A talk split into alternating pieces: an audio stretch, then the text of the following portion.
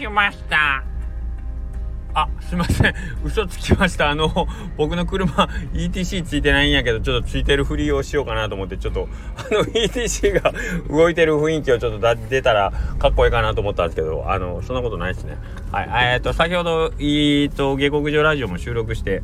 えっ、ー、とうっかり撮るの忘れそうになってたんであの今ちょっと撮り始めました。けれどもですねえー、よう降りましたね今日も。雨。なんか朝ずっと。で昼過ぎるぐらいまでずっと降ってたんですかね。で昼終わってああもうそろそろ閉店かなーっていう時になってようやくあのー、闇上が病み上がるというかちょっと晴れ間が見えてきてね。ああもうちょっと早くあのー、降り止んでくれてたらなと思ったんですけどもちょっと。まあまあそれ言ってもしょうがないけど。まああの振ってるにもかかわらずねお客様が来ていただいてありがとうございました。なかなかあのー、今日ね高松の方はその讃岐ロックコロシアムかわからごめんなさいちょっと名前間違えてわからないですけどあの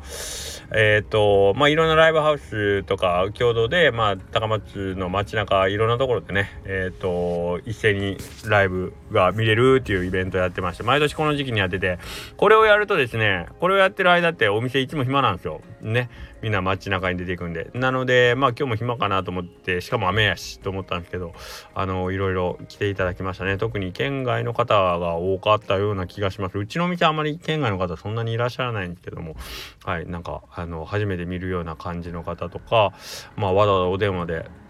今から何人行くんですけどあのー、いけますか？みたいな感じでね、お問い合わせいただきましたけど、おっとおっとっと、失礼、もう始まっちゃってたもん。あのー、横倉うどんの中の人の頭の中です。はい。ということなんですけども、はい。まあまあまあ、そんな感じでね、えっ、ー、と面白かったのが、えっ、とまあこれ言うてもいい、あのー、1時ぐらいかな。んで、今お店やられてますか？っていうことをお電話いただいて、ああ、まだ大丈夫ですよって言って、で、どれぐらいにお聞きになります？って言うから、うん、あと、えー、3、40分かかりますって2時前になるんですけど、大丈夫ですかね？って言うから、あ、2時やったら多分十分今日行けますよっていう話をね、して、で、また近くに寄ったら電話しますねって、いや別にそんなあの、近く来られたからっつって電話はいらんのになと思ったんですけど、まあ改めてお電話いただいて、大きい車なんですけど、止めれますか？って言われて、大きい車 どんなんです？で、僕が出たんじゃなくて、スタッフが出とって、なんか大きい車で来るって言ってるんですけどってどんなあの 止めれますか？って言ってます。よって言って何それコンボイとかそういうやつ？って言って あのねアメリカのあのね道路ひたすら走るあのトレーラーがもう10個も20個もつながってるようなそんなやつはさすがに無理やけどまあ大抵のやつは止めれると思うんですけどでまあそのスタッフに向かってね電話の向こうの人じゃなくてスタッフに向かって冗談で「コンボイで来るの?」って言って聞いたら、まあ、スタッフもそのまま「コンボイで来られるんですか?」ってか「いやいやそれ言うたらあかんやろ」っつって。絶対そんなわけないやん。ね、コンボイ来ないでしょ。ね、あと、うん、6人っておっしゃってましたしね6人6人なんですけど行けますか言うてる人がコンボイでは来んやろっていう話なんですけどまあまあそんなそんなこんなもあってで実際に来られたらまあ結局マイクロバスで来られててえっ、ー、とまあ添乗員さんが女性の方だったんですけどその方がね非常にさ僕なんかより多分全然大きいんじゃないかな。190センチぐらい多分ある。モデルさんかなっていうぐらい。めっちゃ背高い人で。でお綺麗な方でしたね。はい。あんまり女性の今ルッキズムですかね。ちょっとあんまり女性の容姿のことを言うのはちょっとあれかもしれないですけどもう純粋にうわすごい美しい人が入ってきたなと思ったら多分あの添乗員さんであの、ご案内をされてたんでしょうけどあのーその方は結局召し上がらずに中にお客さんだけお連れしてそのままスッと出て行かれたんですけどはい。うわすごい。大きいんですけどっていうのはあの女性が一番大きかったなっていう感じで僕は思ったんですけどね、はい、まあまあそんなこともあってですね県外からも来られてもどちらから来られたのかもちょっとお伺いする間もなくさっと行かれたんであれなんですけど。はい。まあまあ。えっ、ー、とお彼岸ということもあってでお彼岸になるとね話まあなんかサクサク関係ないこと話していきますけどお彼岸になるとうちのお店の裏はねお墓なんでうちの駐車場に止めて駐車場からお墓にそのまま歩いていけるんですよあの何のフェンスとかもなく。はい、うちのなんかお墓の駐車場ぐらいの感じにあのお墓の真横なんでうちのその駐車場が。なのでお墓行く人がそのままうちの駐車場から止めていってで帰りにちょっとうどん食べてくれるみたいな感じなんでお彼岸は割とちょっとねあのお客さんがパッと増えたりはするんですけど特に普段あのこ来られないような雰囲気の方。でもあの香川県出身なんやろうなっていう遠くに今行かれててお墓参りだけ帰ってこられたよみたいな雰囲気の人とかもいらっしゃるんですけどはい。なんか明日もし天気が良ければひょっとしたらねお日がまあ火曜日がね一番多いかなと思うんですけども明日もまあちょっとそういう感じでお墓行かれて、えー、お帰りにね立ち寄っていただけたらいいかなと思うんですけど。でね、えーと、うちの工場がそのお墓からまああの駐車場挟んですぐうちの作業場があるんでそこにねお線香の香りがね立ち込めるのがやっぱお彼岸お盆お正月って感じでなんか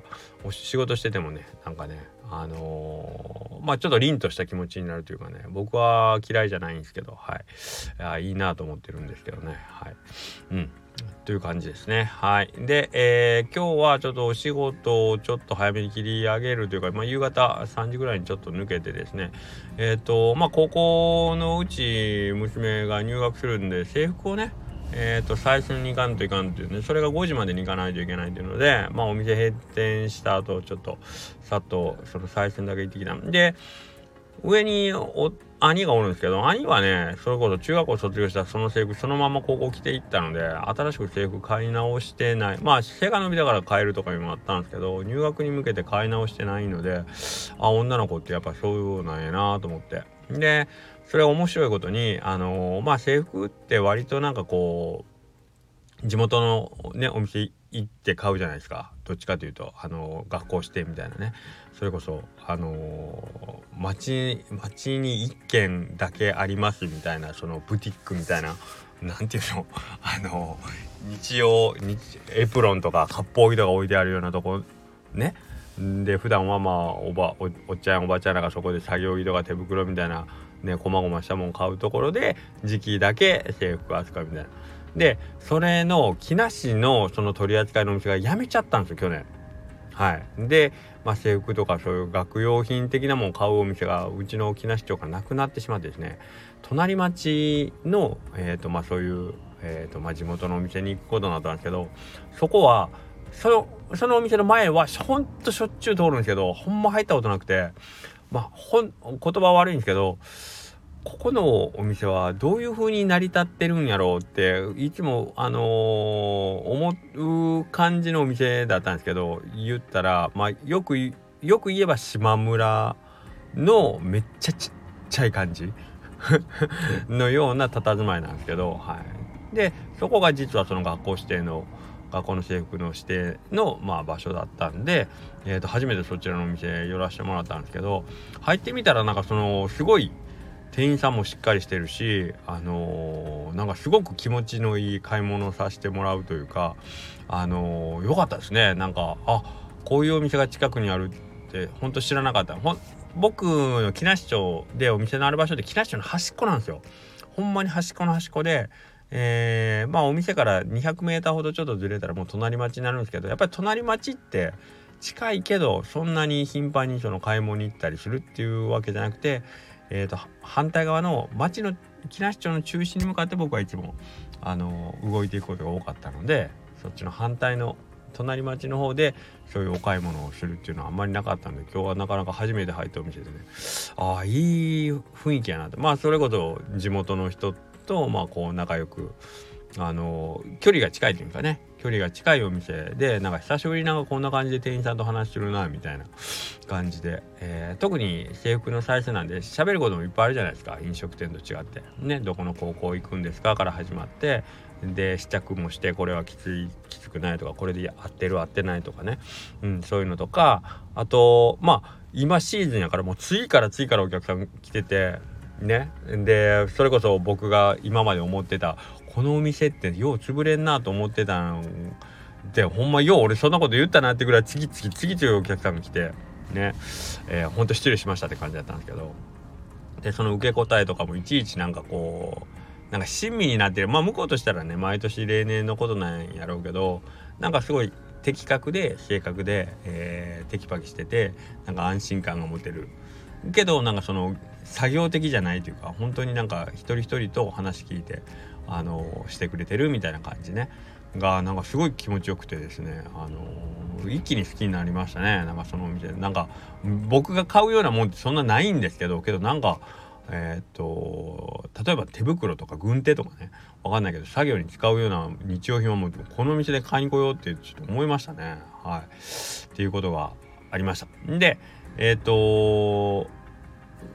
そこであと一つもう一つ何が気持ち良かったかっていうと何ていうかそこに来る子ってみんな未来に向かって買い物をしてるというかまあもちろん買い物ってこれから使うもんを買うからみんな未来に向いてるんですけど制服ってなんか今から環境が変わるというか今住んでるポジションとは違うところに向かうために、えー、まあ手に入れるためのその服じゃないですか。だからなんかそこに来る子がみんなそれを買い求めてるっていうこと自体が僕にはなんかすごい眩しいというかあいいいいなっていうそれは別にみんなニコニコしてきてるわけじゃないしで僕そそういう気持ちになったっていうのをちょっと店員のお店の方に言ったんでいやいいですね。なんかこのあのここに来る子らって全員それぞれみんな未来を胸に抱えてきてるでこういう仕事ができるっていいですねって言ったらなんかきょとんとした顔をされてまして。えー、っといやまあ言ってもそんなあの僕たちバタバタそれこそ一気にね短本当に短期間の間にえーと、本当にものすごい数の商品をさばく右から左へねさばいていくからほんこっちとしては殺伐した感じなんですよとかって言ってたけど全然僕らを対応してくれてる間にそんなことは言って一切思わなかったしで来るお客さんたちと、まあ、親御さんもちろんね、はい、入学される生徒さんプラス親御さんたちみんながこうその子の将来をこう思い描いてねなんかこう買い物してたりしてるのがすごく僕には気持ちがいいというか羨ましいというかうん羨ましいというかいやいやいいお仕事だなと思ってねはいあのそういうことをちょっとお店の人に伝えたんですけどいいですねはい。でなんかそういうことがね僕らのお仕事でもなんかこう形は違うけどあのお客さんが来た時に「あこのお店ってめちゃくちゃいいな」ってお客さんもあのお店の人もなんかいてたら明るい未来がこう想像させられるというか、うん、このお店に来たらなんかすごい気持ちが前向きになるとか明るくなるって言っててもらえる空間をねもし作れるとしたらそれがやっぱ一番いいよなと思うしやっぱ僕はそうしたいなと思ってうんなんかすごいあのお店の中の作りで多分今の時期を外してまあ今日行ったお店に行ったら多分まあそういう雰囲気があるかどうかって言ったら疑問ですよもちろんね。はい、あの置いてるものはもちろん日用品ばっかりなんで。えーと、多分普段お使いそこのお店をご利用になられるのはどちらかというとえ、ー、とまあ中高年以上のはいえ、ー、とね人たちの、えー、ものばっかりだと思うんで今みたいな雰囲気っていうの方が特殊なんでしょうけどうんけどまあなんかそういう気持ちを受けました。で毎年この人たちはえー、とね地元の子供たちを何百人何千人と、ね、今まで見送ってき見送ってきたというかねえー、とそばでね見守ってきたんだなと思うとうーんいいなと思いましたね。はい。まあそれだけの話なんですけどちょっとねえーと、昨日も一昨日も同じようなこと言ってますけどなんとなくこう自分の中のこの心のな柔らかい部分をねこうくすぐるというかうん。良かったですね。はい。あのー、犬も歩けば棒に当たるじゃないけどあやっぱ外出て新しい場所に行って、えー、よく知ってるはずのお店のその扉の向こう1枚にあこんな素敵ななんかこうものがあったのかっていうことが分かったっていうのも嬉しかったですね。はい。ということで、えー、っと、明日は天気が晴れるということなので、はい、えー、よろしく またお店の方でも頑張っていきたいと思います。10周年記念も何もしておりません。1玉100円セールもしておりませんが、ぜひぜひ皆様とお会いできれば、そして、えー、皆さんにね、明るい未来を提供できるような 明るい気持ちをになってもらえるようなお店をね、えー、営業したいかなと思います。はい。長くなりました。下克上ラジオ今日のやつ結構面白いと思うので、そちらの方もぜひぜひよろしくお願いいたします。それでは失礼します。